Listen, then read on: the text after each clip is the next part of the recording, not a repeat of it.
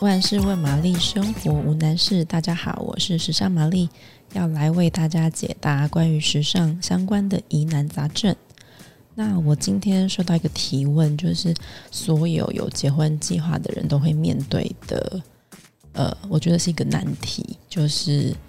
我一定要买钻戒吗？那钻戒要该怎么买？那老实说，这些问题是没有标准答案的。那我觉得也很难用条列式的方式来回答，所以在这一集，我先跟大家分享我自己个人的经验，提供给你们参考。有了粗略的概念，我们之后会再分级细讲其他的项目。那在进入正题之前，我们先来厘清几个观念。从礼俗来说，新人戒指其实可以分为两种，一种就是求婚或者是订婚用的钻戒。那第二种是在西式的结婚仪式中被赋予交换誓言啊、托付象征的结婚对戒，那它通常就是比较有保护，然后衬托钻戒，然后每日穿戴的意味，所以它的设计跟风格其实会有很多的可玩性跟选择性，像是精品品牌的入门款啊、经典款啊，都会是很好的选择。要结婚的人一定要买钻戒或是对戒吗？答案是没有。就像我刚刚说的，它就是一个礼俗，然后其实也是要考虑进你们双方的生活习惯啊、预算啊、偏好啊、信仰等等因素来讨论跟选择。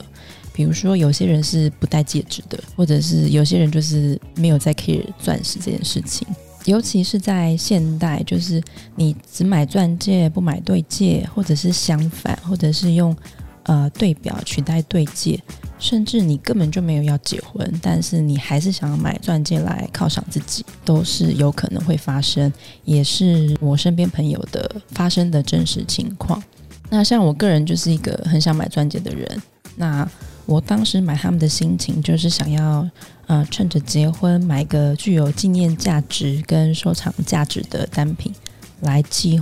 纪念这件人生大事。那如果你的心情也跟我一样，那第一个建议我会是先定好预算，然后想一想你个人在意的细节项目跟优先顺序，比如说钻石的形状啊，钻石的克拉数等等。那有了一些初步的想法之后，你再走进你的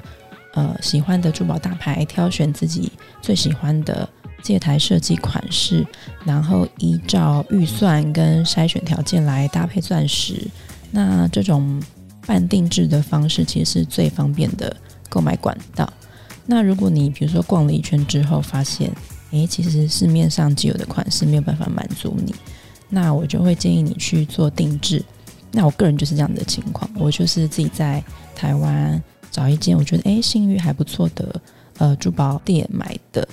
那至于前面刚刚说的，要建议大家先定出预算跟呃钻石条件细项的排序，主要的原因就是因为钻石这样子的宝石，它的市场价格是非常透明化的，它主要从四个呃项目去判别它的售价：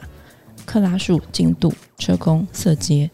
它的各种分级会直接影响它的售价。如果你不能退让的是克拉数，那么在一定的预算之下，你可能呃必须在钻石的颜色跟净度的分级做出一些让步。那像我个人一开始就是锁定复古造型的祖母绿车工的钻石。另外一方面，我又希望可以兼顾保值性，所以我只考虑一克拉起跳的。所以我在。呃，颜色跟净度的部分就没有办法选到最顶级的。那我觉得在买钻戒这个过程哦，会很像在重新认识自己，包括你到底喜欢什么，然后你知不知道自己适合什么，然后你平平常的生活习惯到底是什么，等等等的。那比如说你如果碰到很纠结的情况，其实真的不要急着下决定。老话一句，就是多看、多比较、多试戴就对了。以上就是我的建议啦。如果你喜欢我们的内容，欢迎订阅加按赞五颗星。如果还有其他的问题，也欢迎留言给我们。